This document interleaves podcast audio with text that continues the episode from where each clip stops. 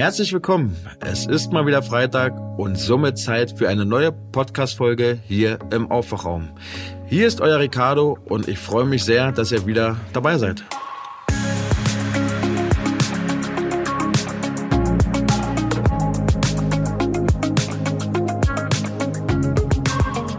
Wie immer möchte ich euch so ein bisschen von meinem Arbeitsalltag diese Woche erzählen. Ich hatte Montag und Dienstag Frühdienst und war in einer Lungenklinik eingesetzt und hatte das große Glück, ich bin ja, wie viele von euch vielleicht wissen, Leiharbeitsmitarbeiter. Das heißt also, ich besuche mehrere Kliniken, Dienst mit meinem Lieblingskollegen, dem Marc, zusammen zu haben. Und wir haben gemeinsam die Frühdienste gerockt auf einer Station, die wirklich sehr, sehr unterbesetzt war. War also viel zu tun. Und ja, die einen oder anderen werden sich jetzt bestimmt fragen, ob wir Covid-Patienten betreut haben. Nein, haben wir nicht. Ähm, ich kenne es noch vom letzten Jahr. Da war auch jedes Mal im Fernsehen die Rede von steigenden Inzidenzzahlen und ich bin jedes Mal zur Arbeit gekommen und habe mich gefragt, na, wo sind sie denn nun?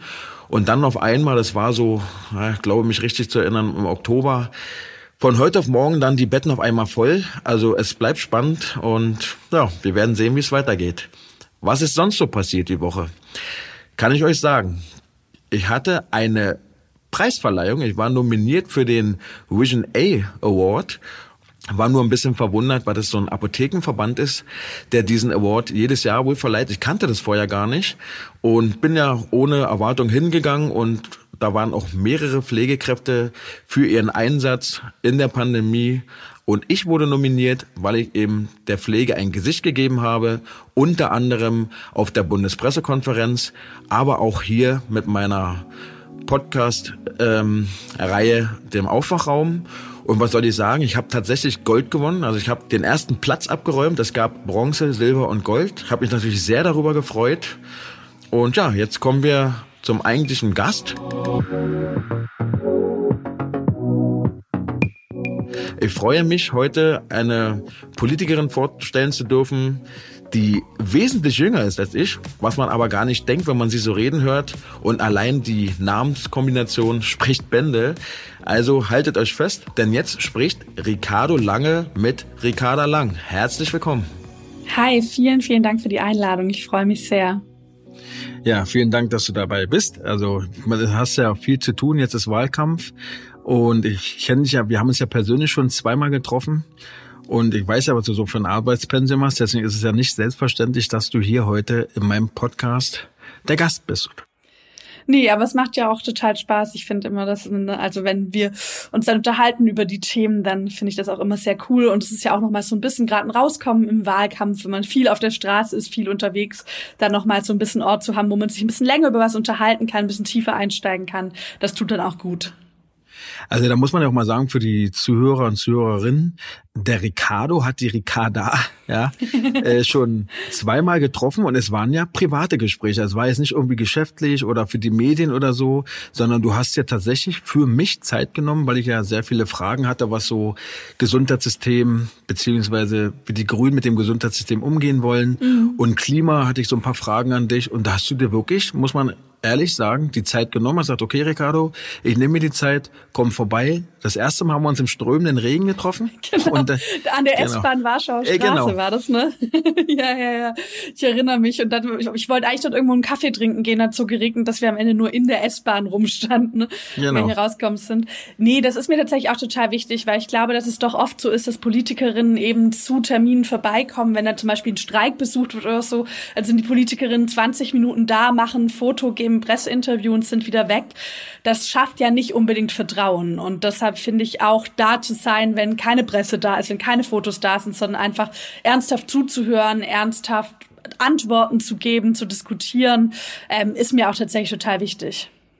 Umso verblüffender, muss ich ehrlich sagen, fand ich die Geschichte, oder was heißt verblüffend, eigentlich eher schockierend. Du hast ja nicht immer so Zuspruch, sondern eher auch mal so, ja, wie soll man das nennen, Shitstorm, den du in den sozialen Medien abbekommst. Ja, das ist relativ krass. Also seit ich, ich bin 2017 zur Sprecherin der Grünen Jugend gewählt worden ne? und dazu gehört es auch Öffentlichkeitsarbeit machen, Pressearbeit zu machen und ich hatte da von Anfang an damit gerechnet, dass es da auch Gegenwind geben wird. Ich dachte halt, dass es halt inhaltlicher Gegenwind wäre, was ja auch vollkommen okay ist. Das gehört in der Politik, in der Demokratie ja auch dazu. Aber es kommen halt immer wieder Kommentare zu meinem Äußeren, zu meinem Körper. Es kommen Beleidigungen, Beschimpfungen bis hin zu Mord und Vergewaltigungsdrohungen. Und ich bin mir relativ sicher, dass da ein ganz expliziter Gedanke dahinter steckt. Und zwar, dass es darum geht, Menschen wie mich, auch Frauen wie mich, mundtot zu machen und aus der öffentlichen Debatte zurückzudrängen. Ich habe mich aber sehr bewusst entschieden, das nicht zuzulassen. Das heißt, für mich ist es heute manchmal sogar eher noch Ansporn, für meine Themen zu kämpfen, mich nicht kleinkriegen zu lassen. Aber du hast mir erzählt, dass Leute dir wirklich schreiben, also bis ins Detail, wie sie dir eine Vergewaltigung wünschen. Also das ist doch krank. Also das ist wirklich, das, sind so Dinge, die kann ich nicht verstehen. Und ich finde auch, mhm. dass es einfach demokratiefeindlich ist. Und auch das Internet ist ja kein rechtsfreier Raum. Also als du mir das erzählt hast, war ich echt schockiert. Mhm. Total. Also ich glaube, das, was du meinst mit rechtsfreier Raum, ne, wenn man sich das mal im normalen Leben vorstellen würde, ich würde irgendwie über die Straße gehen und mir würde so mit etwas hinterherrufen, ich wäre unfassbar schockiert. Im Netz habe ich mich fast schon daran gewöhnt, obwohl ich das immer wichtig finde, mich nicht wirklich dran zu gewöhnen, weil eigentlich darf das ja keine Normalität werden. Ne? Ich glaube, es hat verschiedene Gründe. Also einmal gibt es da schon ganz bewusst auch rechte organisierte Gruppen. Die AfD mobilisiert immer wieder in diese Richtung. Also die haben auch schon Sharepics zu mir gemacht und da ganz, ganz große Shitstorms organisiert ich glaube, dass manchmal die Leute auch vergessen, dass da tatsächlich noch ein Mensch auf der anderen Seite sitzt und dass es für viele Leute auch Frust ist. Also dass Leute sozusagen selbst das Gefühl haben, irgendwie, ich zähle nichts, ich, mir wird nicht zugehört und das dann darüber auslassen, dass sie das Gefühl haben, boah, das ist diese Frau und der hören Leute zu und die hat eine Bedeutung und dann das so ein Frust rauslassen. Aber das ist natürlich niemals okay, unter keinen Umständen. Und wie du sagst, es ist am Ende demokratieverachtend. Und so würde ich mir auch wünschen, dass wir damit gesellschaftlich umgehen, das halt nicht nur als eine Gefahr für die einzelnen Betroffenen zu sehen, sondern auch als eine Gefahr für die Demokratie als Ganzes, wenn Menschen sich irgendwann nicht mehr trauen, in der Öffentlichkeit ihre Meinung zu sagen. Und wie du sagst, das Leute die Grünen doof finden, vollkommen legitim. Das sollte auch mich und meine politische Arbeit doof finden, vollkommen legitim.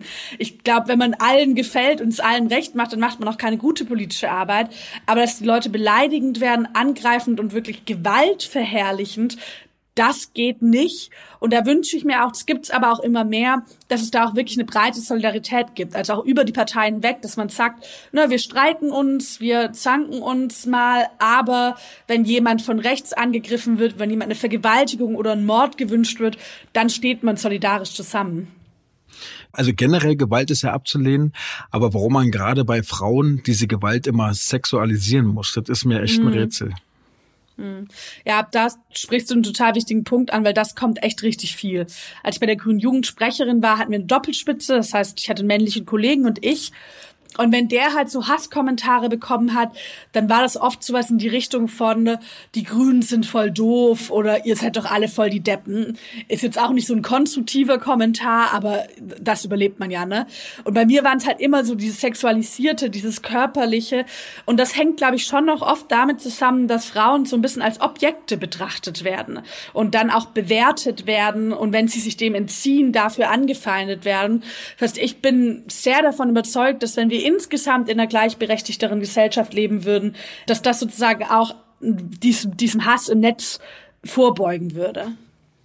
Es würde mich mal interessieren, was du an den Grünen so wertschätzt, beziehungsweise was du so anziehen findest, dass ausgerechnet die Grüne Partei die Partei ist, wo du sagst, ja, da fühle ich mich wohl und damit kann ich mich identifizieren. Mhm. Es ist tatsächlich ganz spannend, wenn ich so überlege, warum ich damals eigentlich zum Grün gekommen bin, weil ich bin anders als, glaube ich, die meisten bei uns gar nicht wegen Klimaschutz oder Umweltschutz gekommen, sondern bei mir war es so, ich bin bei einer alleinerziehenden Mutter aufgewachsen und meine Mutter hat als Sozialarbeiterin gearbeitet in einem Frauenhaus und als ich 18 war, hat sie dann nach 14 Jahren ihren Job verloren, weil dieses Frauenhaus wegen mangelnder Finanzierung schließen musste. Und das war für mich so ein Moment, das fand ich einfach vollkommen ungerecht. Und die Grünen waren für mich aber so die Partei, die am stärksten diese Frage von Gerechtigkeit, gute Löhne und die Frage von Emanzipation, also Gleichberechtigung zusammengedacht hat und halt nicht gegeneinander ausgespielt hat, im Sinne, man muss sich entscheiden, macht man jetzt eine soziale Politik oder macht man gute Frauenpolitik, sondern das zusammengedacht hat. Und das war für mich der Moment, warum ich damals zu den Grünen gegangen bin. Und dann kam natürlich bei mir auch mit der Zeit die Klimafrage dazu, die ja auch einfach sich in den letzten Jahren nochmal total angeheizt klingt jetzt zu so zynisch, aber ne, nochmal, also sozusagen sich total verstärkt hat.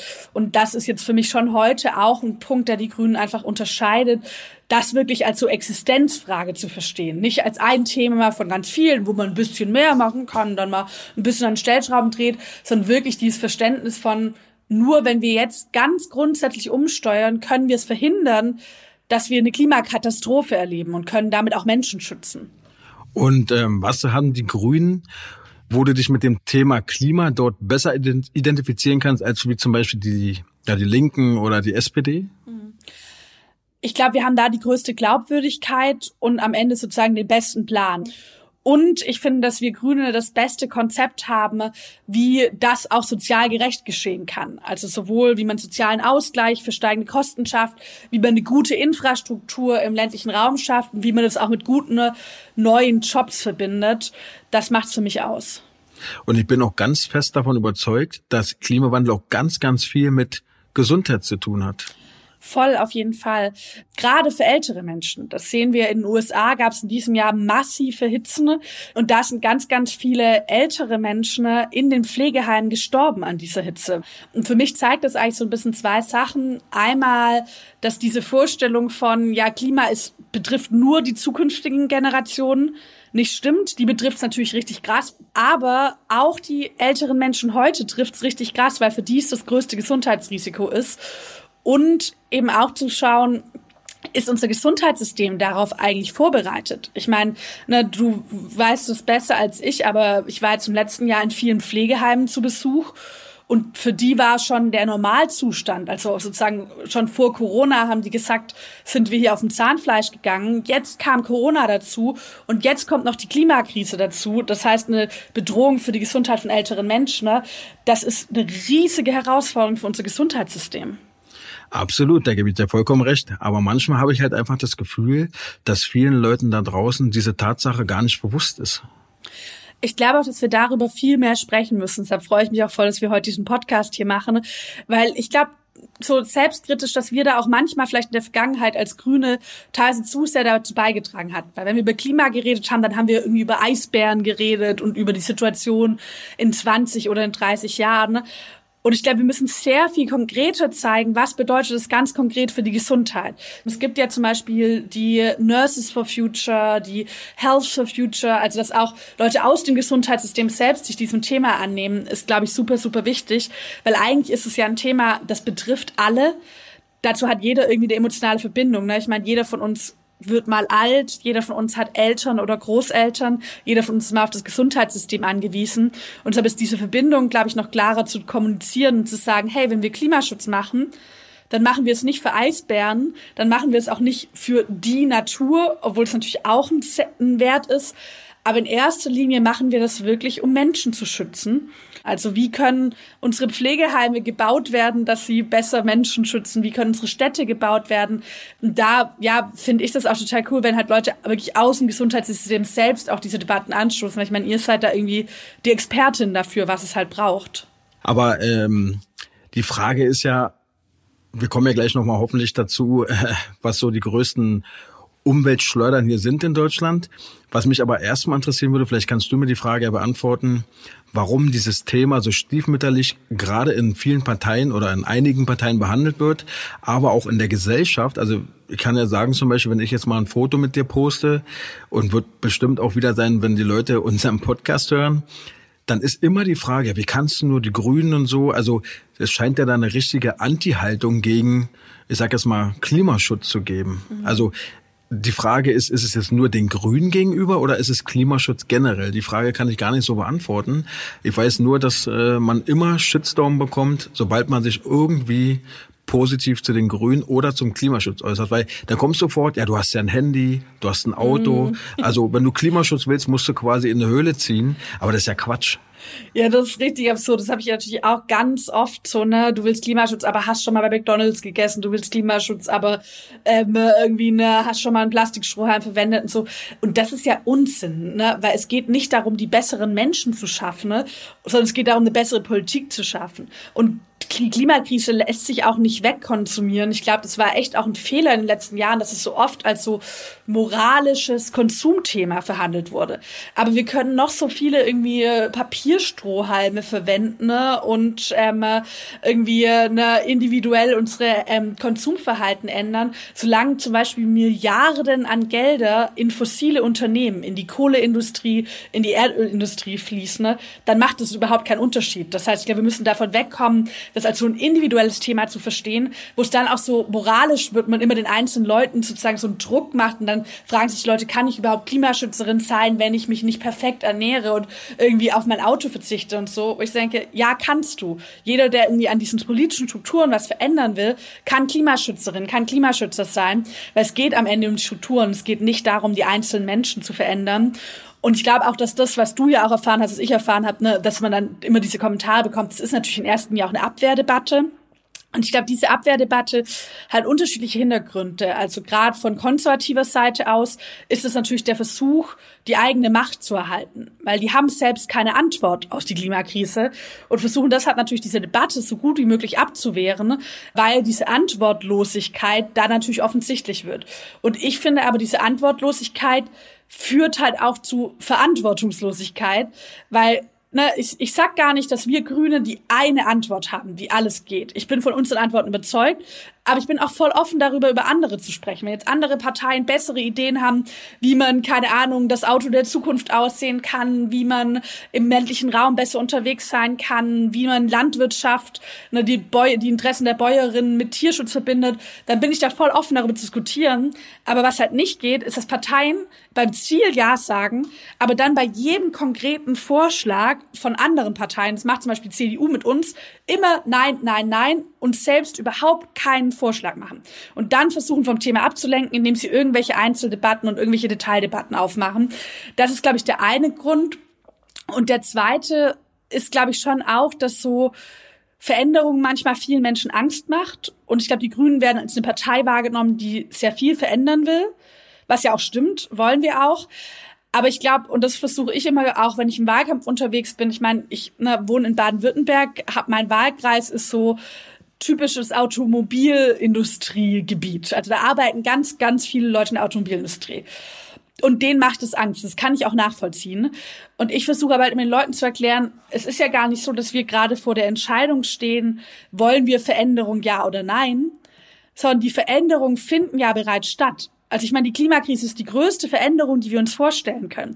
Und dass wir halt eigentlich vor der Entscheidung stehen, versuchen wir diese Veränderung zu ignorieren, also Stillstand, Status quo erhalten ne, und auch da die Interessen von einigen wenigen Mächtigen erhalten.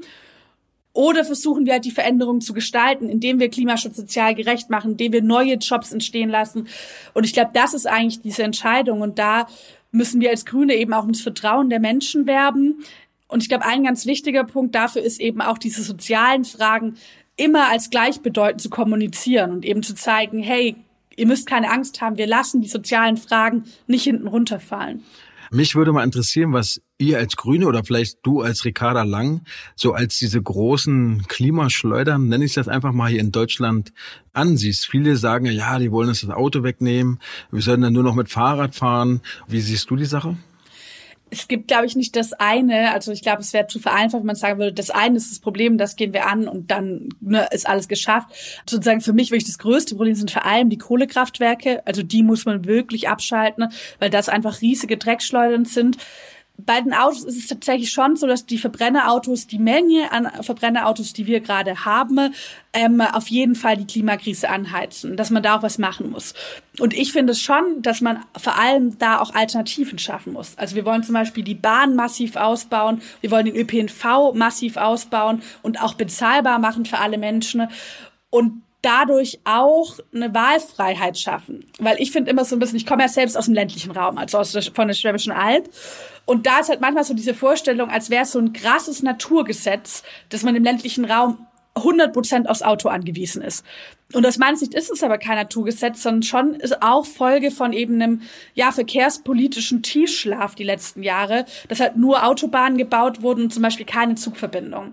Und trotzdem ist es klar, dass das Auto insbesondere im ländlichen Raum, aber ich meine auch, ne, du hast mir ja mal erzählt, du wohnst irgendwie am Stadtrand in Berlin, das wird weiterhin eine Rolle spielen für sehr viele Menschen. Ne? Und dann ist eben da die Frage, schafft man es auf Antriebsweisen, also zum Beispiel Elektromobilität umzusteigen, die weniger klimaschädlich sind, als es jetzt die Verbrenner sind. Das muss dann natürlich aber auch finanziert werden, weil ich glaube, das ist halt eine Angst, die viele Leute haben. Wie soll ich mir jetzt ein Elektroauto, ich meine, die sind arschend teuer. Und da wollen wir eben auch ganz konkret Menschen mit einem geringen Einkommen dabei unterstützen. Ne? Das heißt, wir müssen, glaube ich, an diese Autofrage ran, aber nicht im Sinne von Autos verbieten, das will niemand. Nicht im Sinne von Leute schämen, weil sie Autos haben, das will auch niemand, sondern gucken, wo macht welche Form der Mobilität Sinn und wie helfen wir auch Leuten mit wenig Einkommen beim Umstieg. Und ähm, wenn wir von einem anderen Antrieb sprechen, reden wir ja momentan von einem Elektroauto. Da ist ja oftmals die Kritik, dass äh, der Strom zum einen irgendwo herkommen muss, aber auch diese Akkus, die aus Lithium mhm. und Kobalt und so hergestellt werden, dass es ja irgendwo abgeschürft werden muss und dass im Endeffekt diese Elektroautos jetzt nicht besser sind im Gegenteil, dass man es gar nicht umsetzen kann, weil man ja die Autos auch irgendwo laden muss, der Strom muss irgendwo herkommen. Wie sind denn da so die Zukunftsaussichten für uns? Mhm die Ladeinfrastruktur ist total wichtig, die kann man aber ausbauen. Das ist einfach eine politische Entscheidung. Genauso wie wenn die Energie aus erneuerbaren Energien kommt, das natürlich sozusagen klimamäßig sehr viel sinnvoller ist. Das heißt, da müssen wir die erneuerbaren Energien ausbauen das Ding, was du angesprochen hast mit den Batterien, das ist ein Thema und ich finde es auch total wichtig, dass man da nicht einfach wegschaut und sagt, oh, das ist, ne, das ist kein Problem oder sowas, weil natürlich die heute oft einen sehr krassen Ressourcenverbrauch haben, auch von Ressourcen, die sehr schwer abzubauen sind und ganz oft Menschenrechte verletzt werden bei dem Abbau, also mit den Arbeiterinnen da zum Beispiel richtig schlecht umgegangen wird. Aus meiner Sicht kann man zwei Dinge oder sollte man zwei Dinge machen. Das eine ist, dass wir ein richtiges Lieferkettengesetz brauchen. Die Bundesregierung hat ein Lieferkettengesetz jetzt erlassen, aber es lässt viel zu viele Lücken. Und wir wollen, dass sozusagen Menschenrechtsverletzungen in der Lieferkette auch bei Batterien einfach ausgeschlossen werden und es auch rechtlich nachgeprüft wird. Und das Zweite ist, dass wir, glaube ich, jetzt massiv in Forschung investieren sollten für bessere, effizientere und ressourcenschonende Batterien. Ich glaube, und jetzt, wenn ich nochmal ne, bei Baden-Württemberg, wenn ich da zum Beispiel gucke, was ist denn da die Zukunft der Automobilindustrie? Ich glaube, dass der Wirtschaftsstandort, der wirklich die Batterien der Zukunft entwickelt, der wird einen riesigen Vorteil haben. Das kann gerade für Orte, die bisher noch voll an der bestehenden sozusagen Verbrennerautomobilindustrie sehen, kann das ein totaler, eine total Zukunftsperspektive sein. Und da wird schon ganz viel geforscht erforscht, aber da müssen wir echt noch mal stärker reingehen und das müssen wir sozusagen auch zu uns, ja, zu uns holen, dieses Forschungsfeld. Aber wie sieht's denn aus mit den erneuerbaren Energien? Also kann man es denn schaffen, mit Windenergie und anderen Solartechnik, also mit anderen Energien, diese, diese, ja, diesen Verbrauch, den wir haben, auch wirklich konstant aufrechterhalten und auch gewährleisten? Ja, also tatsächlich gibt es äh, Berechnungen, wie das gehen kann. Zum Beispiel Agora Energiewende, das ist so ein Forschungsinstitut in dem Bereich, hat damals dazu ausgerechnet. Aber dafür müssen wir halt richtig Geld in die Hand nehmen und in erneuerbare Energien investieren. Da würde ich mir auch wünschen, dass man das Bürgerinnen einfacher macht, das auch selbst zu nutzen. Weil heute ist es so, wenn ich mir zum Beispiel ein Solarpanel aufs Dach mache, dann kann ich das nur unter den, den Bedingungen nutzen. Ich darf das nicht mit meinem Nachbar teilen. Das ist alles super bürokratisch, super anstrengend. Da werden Leute richtig davon abgehalten, das zu machen. Das sollten wir auf jeden Fall ändern. Wir brauchen auch Wasserstoff, wir brauchen Biogas. Also wenn man wirklich jetzt bei allen erneuerbaren Energien den Turbo reinhaut, dann ist es auf jeden Fall machbar. Und ich glaube, das muss das Ziel sein, weil jetzt Atomkraft, das wäre ein Schritt zurück in die Vergangenheit, wenn wir jetzt plötzlich wieder sozusagen auf Atomkraft setzen. Das brauchen wir aber auch nicht. Das ist teure Energie, das ist sehr zentralisierte Energiegewinnung und wir wollen eher dezentrale Strukturen. Wir wollen wirklich erneuerbare und es ist machbar, aber man muss halt echt dann auch den politischen Willen haben, das umzusetzen vor allem Atomenergie muss ja auch der ganze Atommüll entsorgt werden. Ne? Das wird ja in irgendwelchen Voll. Bergen äh, hineinge, ja, gekarrt und dann wird der Berg versiegelt. So zumindest kenne ich es aus dem Fernsehen. Ja, und da gibt's ja gerade schon einen großen Streit darüber, wo das hingeht. Ne? Also es gibt jetzt diese Endlagerkommission, die mhm. sucht nach Orten, wo das hin kann. Und da ist die Freude vor, vor Ort nicht so riesig. Ne? Also bei den Orten, die da irgendwie in der Debatte stehen, ist es ja nicht so, dass man sagt, geil, toll, was ich auch verstehen kann. Trotzdem für den, den man schon produziert hat, braucht man jetzt diese Lagerung, aber wir sollten ja nicht noch mehr produzieren und damit dann in 10, 20, 30 Jahren immer weiter dieses selbe Problem haben. Man muss sich ja nur vorstellen, man wohnt in einem Ort und dann wird beschlossen, dass dort in der Nähe äh, Atommüll entsorgt wird. Würde wahrscheinlich keiner so geil finden. Nee, voll. Und was ich zum Beispiel das Krasse finde, Bayern gehört ja zu den Bundesländern, die am stärksten auf Atomkraft gesetzt haben, historisch.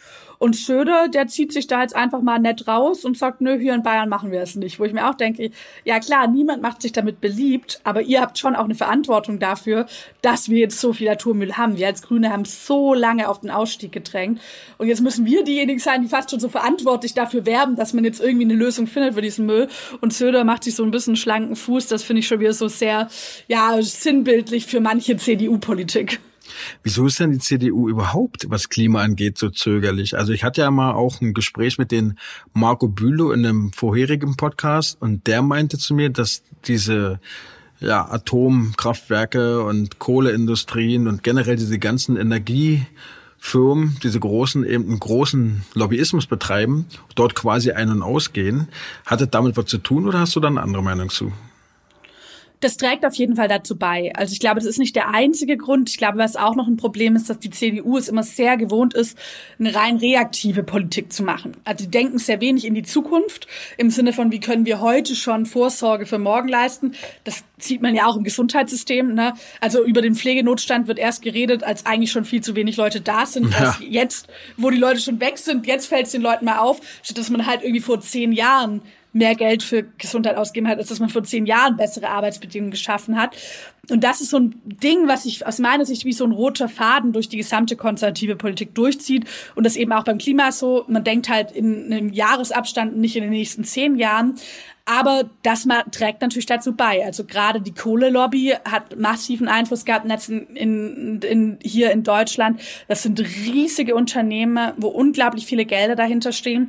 Und da muss sich halt am Ende Politik entscheiden, wessen Interessen vertrete ich. Vertrete ich die Interessen von dieser Lobby oder ich vertrete ich die Interessen der Allgemeinheit, also das Interesse an einem lebenswerten Planeten, das Interesse an einer, einer guten Arbeitsplätzen in neuen, ähm, in neuen Branchen. Und zum Beispiel Laschet, der jetzt als Kanzler Kanzlerkandidat der Union antritt, hat sich in NRW, die haben dort einen sehr großen ähm, Kohlekonzern oder insgesamt Energiekonzern EWE, RWE und der hat sich immer wieder zum Handlanger dieses Konzerns gemacht und als eigentlich so ein bisschen Cheflobbyist aufgetreten von diesem Konzern. Und das finde ich ist eine Politik, die der Allgemeinheit schadet. Und am Ende muss halt das Interesse der Allgemeinheit nach einem guten Lebens Lebensort, nach einem lebenswerten Planeten, muss halt über den Profitinteressen von RWE stehen. Ja, absolut. Aber zu Herrn Laschet habe ich eh so ein bisschen eine gespaltene Meinung. Also ich sage nur, wo jetzt das ganze Hochwasser war. Er selber war vor Ort, hat quasi mit Menschen gesprochen, wo dort die Tränen noch nicht mal abgetrocknet waren. Und dann wird er also im Hintergrund gefilmt, als dieses ähm, Interview mit äh, Steinmeier war.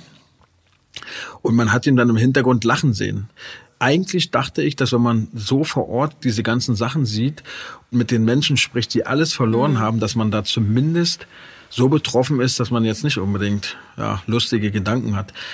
Und er hat ja im Nachhinein auch gesagt, nur weil ein so ein Tag so läuft, ändert man nicht gleich die ganze Politik. Hm. Und dann denke ich mir auch, was braucht's denn dann für einen Tag? Also wann ändert man denn seine Politik? Wenn man ganz klar sieht, dass die bisherige Politik, und ich meine, Hochwasser gab es auch vor der Klimakrise. Und so, na, das ist nicht, dass Hochwasser allein durch die Klimakrise entsteht. Aber die werden viel, viel häufiger. Und man fragt sich gerade schon manchmal so ein bisschen, wie viele Jahrhundert-Events brauchen wir noch in ein paar Jahren, bis man an den Punkt kommt, wo man mal seine Politik ändert? Ist es denn jetzt eigentlich schon zu spät, etwas gegen diesen Klimawandel zu tun oder haben wir noch, haben wir noch Chancen, das Ganze aufzuhalten beziehungsweise sogar umzukehren? Also umzukehren leider nicht mehr. Dafür ist es tatsächlich zu spät, weil ja sozusagen das CO2, das wir heute ausstoßen, die Wirkung davon werden sich ja erst in ein paar Jahren zeigen. Das heißt, so hart wie es klingt, aber besser als jetzt wird's nicht mehr. Das Klima, was wir jetzt haben, ist tatsächlich das beste Klima, was wir jemals erleben werden. Echt? Es wird sogar noch wärmer werden. Also selbst wenn wir jetzt es wirklich schaffen, aus der Kohle raus, Verkehrswende, Wende in der Landwirtschaft, selbst dann wird's wärmer werden.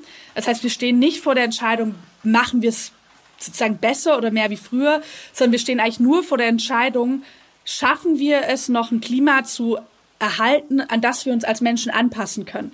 Oder schaffen wir das nicht mehr und dann wirklich Küstenregionen verloren gehen, Inseln überschwemmt werden, ganze ne, Landstriche reiner Dürre hingeworfen werden.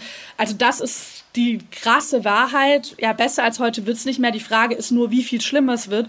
Und wir haben es halt in der Hand, ob es so schlimm wird, dass große Teile der Erde unbewohnbar werden oder ob wir es im Zustand halten, wo wir als Menschheit noch irgendwie uns dran anpassen können. Also wenn du das so erzählst, klingt es ja eher wie so ein Film The Day After Tomorrow oder so. Also so, so ein Endzeitfilm. Ja, aber wenn es die Realität ist, dann muss man sich doch langsam mal Gedanken machen ich glaube, es ist halt voll wichtig, das auszusprechen, weil ich glaube, es bringt ja nichts, irgendwie die Augen davor zu verschließen.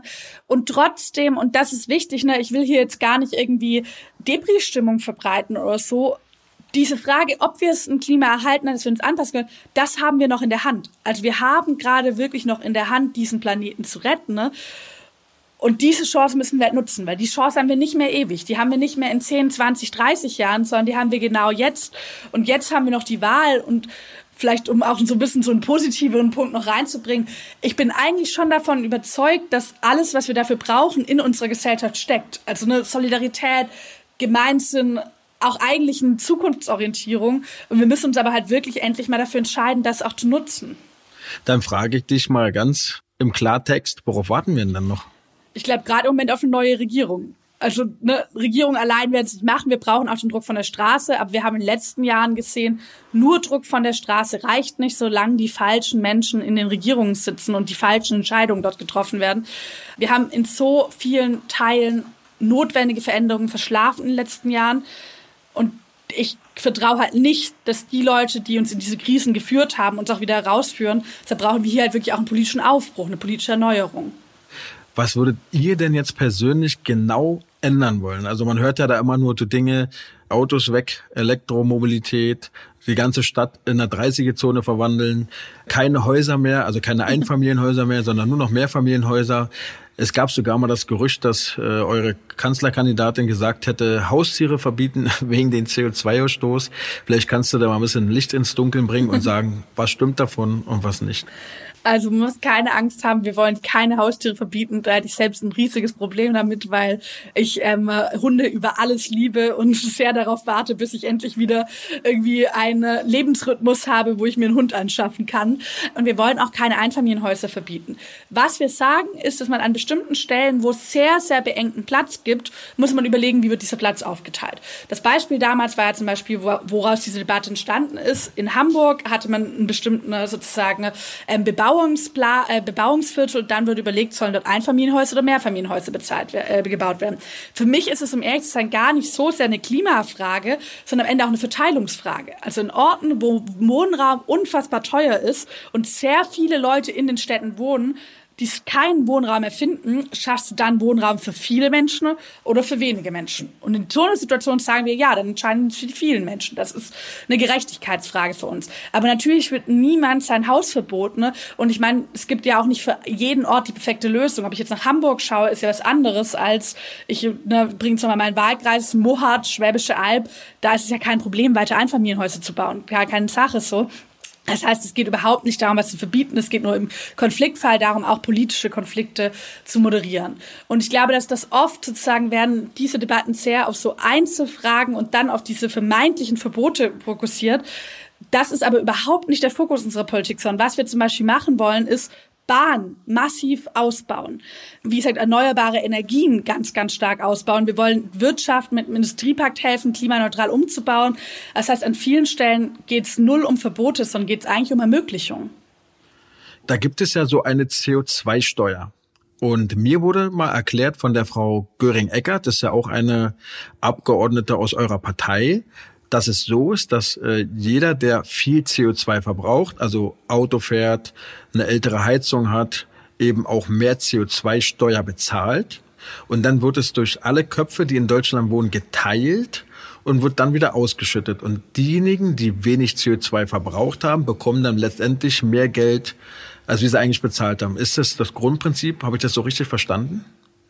Genau, also es wird sozusagen der CO2-Preis steigt. Wir wollen, dass er ein bisschen früher steigt, als es die anderen Parteien wollen. Der grundsätzliche Anstieg ist aber zum Beispiel auch schon von CDU, CSU und SPD beschlossen. Und das eingenommene Geld wird dann pro Kopf, also wirklich vom Säugling zum Opa, an jeden ausgezahlt. Und es ist so, dass statistisch gesehen davon Menschen mit geringem Einkommen und gerade Familien besonders profitieren, weil Menschen mit geringem Einkommen durchschnittlich weniger CO2 tatsächlich verbrauchen als Menschen mit viel Geld. Trotzdem wird es natürlich einzelne Fälle geben. Also wenn ich jetzt überlege, irgendwie eine Pflegekraft, so, die vielleicht in der Altenpflege arbeiten, da mhm. echt kein geiles Gehalt hat, die ein Verbrennerauto hat und 40 Kilometer jeden Tag zur Arbeit fahren wird. Für die wird es wahrscheinlich nicht ganz ausreichen, was da an Geld rauskommt. Und dafür wollen wir aber einen sogenannten Transformationsfonds aussetzen, wo Menschen mit geringem Einkommen ganz konkret finanziell dabei unterstützt werden, zum Beispiel auf ein Elektroauto umzusteigen oder sich eine Wärmepumpe einzubauen ins Haus und so wiederum ihren CO2-Ausstoß zu verringern. Ich glaube, es ist mir aber Ah ja, sorry, sag du das mal. Nee, nee, du hast ja die Frage schon beantwortet. Meine nächste Frage wäre nämlich gewesen, weil es erschien mir im ersten Augenblick so ein bisschen unlogisch, weil Leute, die sich eben keinen, ich sag jetzt mal, Tesla leisten können und die sich eben keine neue Heizungsanlage leisten können, die hätten ja quasi gar nicht die Möglichkeit, ihren CO2-Verbrauch zu minimieren, es sei denn, sie fahren kein Auto mehr und frieren sich äh, im Winter sprichwörtlich den Hintern ab. Aber wenn du sagst, dass da Programme existieren, um solche Dinge auszugleichen, dann ist es ja schon wieder ein bisschen relativiert. Ja, und was total wichtig ist, wir wollen, dass der CO2-Preis, der steigende CO2-Preis bei der Wärme nicht von den Mieterinnen übernommen wird, sondern von den Vermieterinnen. Erstens, ne, weil meistens sozusagen wir eh schon ganz viele Leute haben, die ihre Miete schwer bezahlen können, also soziales Argument. Aber auch, weil ja oft die Mieterinnen gar nicht so einen großen Einfluss auf die Heizkosten haben. Weil wenn ich halt irgendwie eine billige Heizung drin habe, dann, selbst wenn ich irgendwie im Winter dann nochmal irgendwie mir fünf Jacken anziehe, was auch nicht geil ist, also das sollte ja nicht unser Anspruch sein, kann ich darauf nur bedingt Einfluss nehmen. Den großen Einfluss kann der Vermieter nehmen, indem er zum Beispiel eine Wärmepumpe einbaut. Und deshalb wollen wir eben, dass die steigenden Kosten vom Vermieter übernommen werden. Das ist sowohl sozial als auch klimapolitisch sehr viel besser. Und das wäre ein ganz konkreter sozusagen sozialer Ausgleich für die steigenden Kosten. Aber ist es dann nicht eher so zu befürchten, dass der Vermieter dann die Kosten wieder auf den Mieter umverteilt. Also ich kann mir nicht vorstellen, dass die Vermieter das einfach so schlucken, sondern ich glaube schon, dass sie den Mietern das irgendwo anders wieder berechnen. Meinst du nicht? Aber dafür wollen wir gerade, dass die Sanierungsumlage, also das, was sozusagen Vermieter auf den Mieter abgeben können an Kosten für zum Beispiel klimaneutrale Sanierung, dass das verringert wird. Also das sind dann einfach wieder mietenpolitische Fragen. Oder dass die Mietpreisbremse, die heute oft so ein bisschen so ein zahnloser Tiger ist, nochmal sehr deutlich angeschärft wird und es schwieriger wird für Vermieter, Mieten zu erhöhen. Und ich glaube, das ist für mich ein total wichtiger Punkt, man braucht einen sozialen Ausgleich beim Klimaschutz, das ist keine Frage. Aber ich finde es manchmal so ein bisschen absurd, wenn dann gerade zum Beispiel CDU und CSU kommen dann mit der Pflegekraft, die wenig verdient, oder dem Mieter, der irgendwie eh schon seine Miete nicht bezahlen kann, um die Ecke, wenn es darum geht, Klimaschutz zu verhindern. Guter Klimaschutz kann aber eigentlich nur die Unterschiede zwischen Arm und Reich, die es gibt in unserer Gesellschaft, wenn man ihn gut macht, nicht weiter verschärfen. Er kann sie aber auch nicht ungeschehen machen. Was es dafür braucht, ist halt eine gute Sozialpolitik, ist eine gute Mietenpolitik. Und ich finde es dann immer krass, wenn gerade die Parteien, die in den letzten Jahren eine bessere Mietpreisbremse, einen Mindestlohn von 12 Euro, eine Überwindung von Hartz IV oder auch bessere Löhne in der Pflege, die all das blockiert haben, dass die sich jetzt hinstellen und Menschen mit geringem Einkommen dann plötzlich ihr Herz für die entdecken, wenn es darum geht, Klimaschutz zu blockieren. Und deshalb ist für mich voll klar, ne, die Parteien wollen halt weder Klimaschutz noch Soziales und deshalb spielt sie es gegeneinander aus, weil es ihr am Ende beides egal ist. Und wir sagen halt Klimaschutz, aber gleichzeitig gute Sozialpolitik, also zum Beispiel Mindestlohn 12 Euro, zum Beispiel bessere Bezahlung der Pflege und eben auch eine gute Mietpreisbremse. Also für mich hört sich das alles wirklich super an und klingt ja quasi schon fast nach einem Paradies. Aber es klingt auch nach einer Politik, die sehr teuer wird. Ähm, die Linken wollen zum Beispiel eine Vermögensteuer oder würden eine Vermögensteuer wollen, wenn sie denn ähm, an der Macht wären. Wo wollt ihr das ganze Geld hernehmen, um solche Dinge zu finanzieren? Paradies klingt einmal sehr nett. Da wird es natürlich viele Schwierigkeiten geben auf dem Weg. Ne? Also natürlich wird es am Ende immer alles rucklicher und härter, als man sich das vorgestellt hat. Das gehört, glaube ich, in Politik dazu. Wir wollen eigentlich vor allem drei Sachen. Also erstens wollen wir bestehende Steuerschlupflöcher schließen. Ne? Zum Beispiel soll es endlich eine Digitalsteuer geben.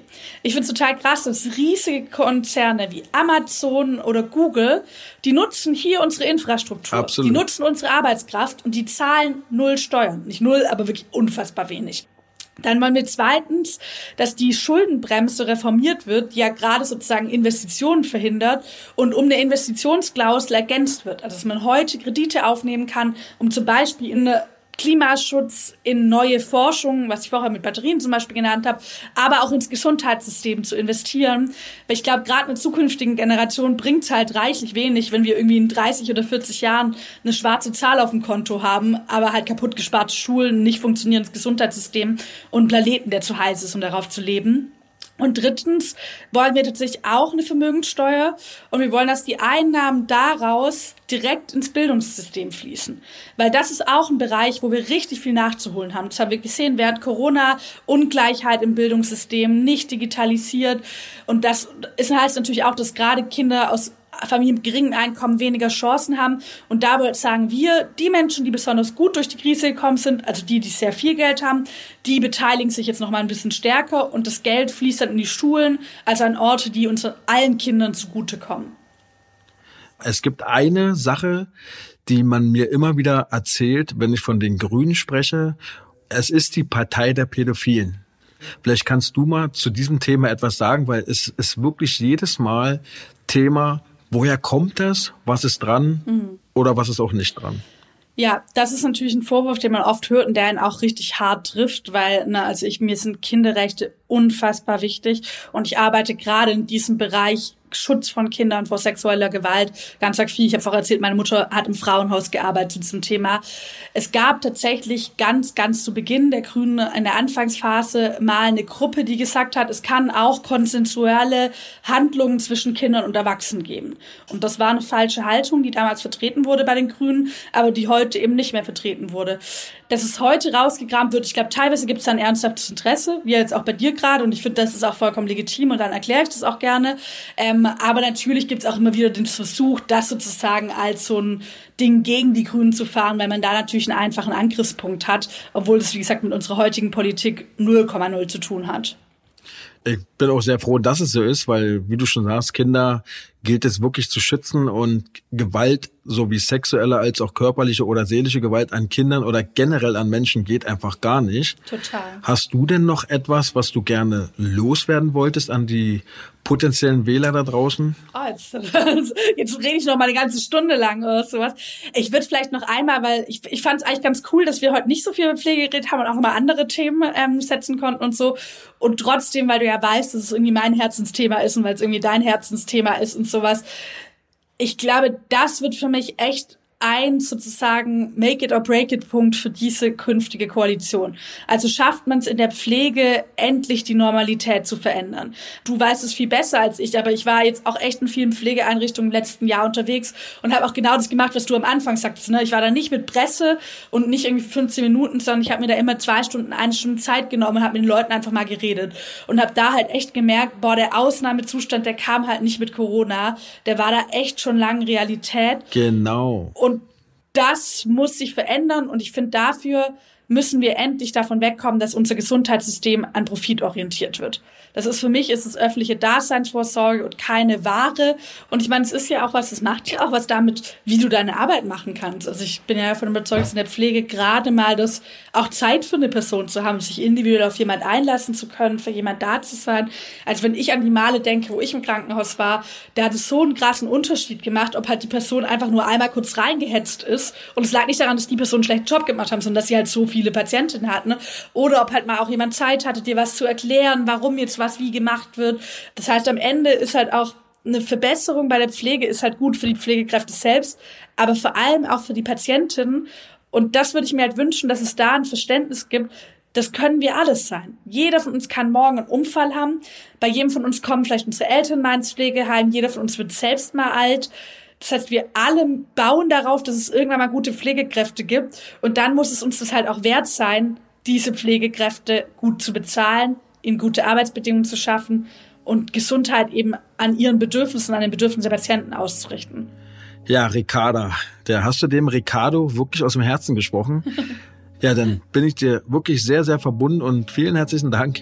Vielen Dank dir für die Einladung. Es hat super Spaß gemacht.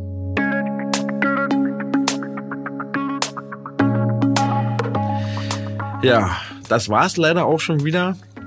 Ich hoffe, euch hat's auch dieses Mal wieder gefallen, denn die letzten Male habe ich immer positives Feedback bekommen, worüber ich mich auch sehr freue.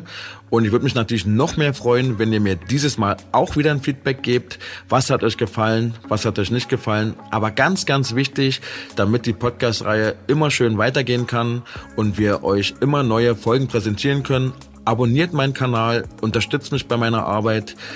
Ja, und wenn ihr Fragen habt, auch zu Ricarda Lang, dann könnt ihr den Ricardo Lange, also mir, bei Instagram gerne unter pfleger.ricardo oder auch bei Facebook unter Ricardo Lange oder eben bei Twitter unter Ricardo Lange 4. Äh, könnt ihr mich gerne kontaktieren und solltet ihr, wie gesagt, Fragen zu Ricarda Lang haben, dann leite ich die gerne weiter. Ansonsten ist ja morgen Samstag, der Start ins Wochenende. Eingeleitet heute mit einem wunderschönen Sonnenschein, supergeiles Wetter. Ich vermute mal leider, dass es die letzten Sonnenstrahlen dieses Jahres sind. Deswegen genießt es, ruht euch aus übers Wochenende für alle, die nicht arbeiten sind. Für alle, die arbeiten sind, lasst euch nicht ärgern. Und ja, einen guten Start für die nächste Woche wünsche ich euch. Und wir hören uns am Freitag wieder. Bis dahin alles Gute, euer Ricardo.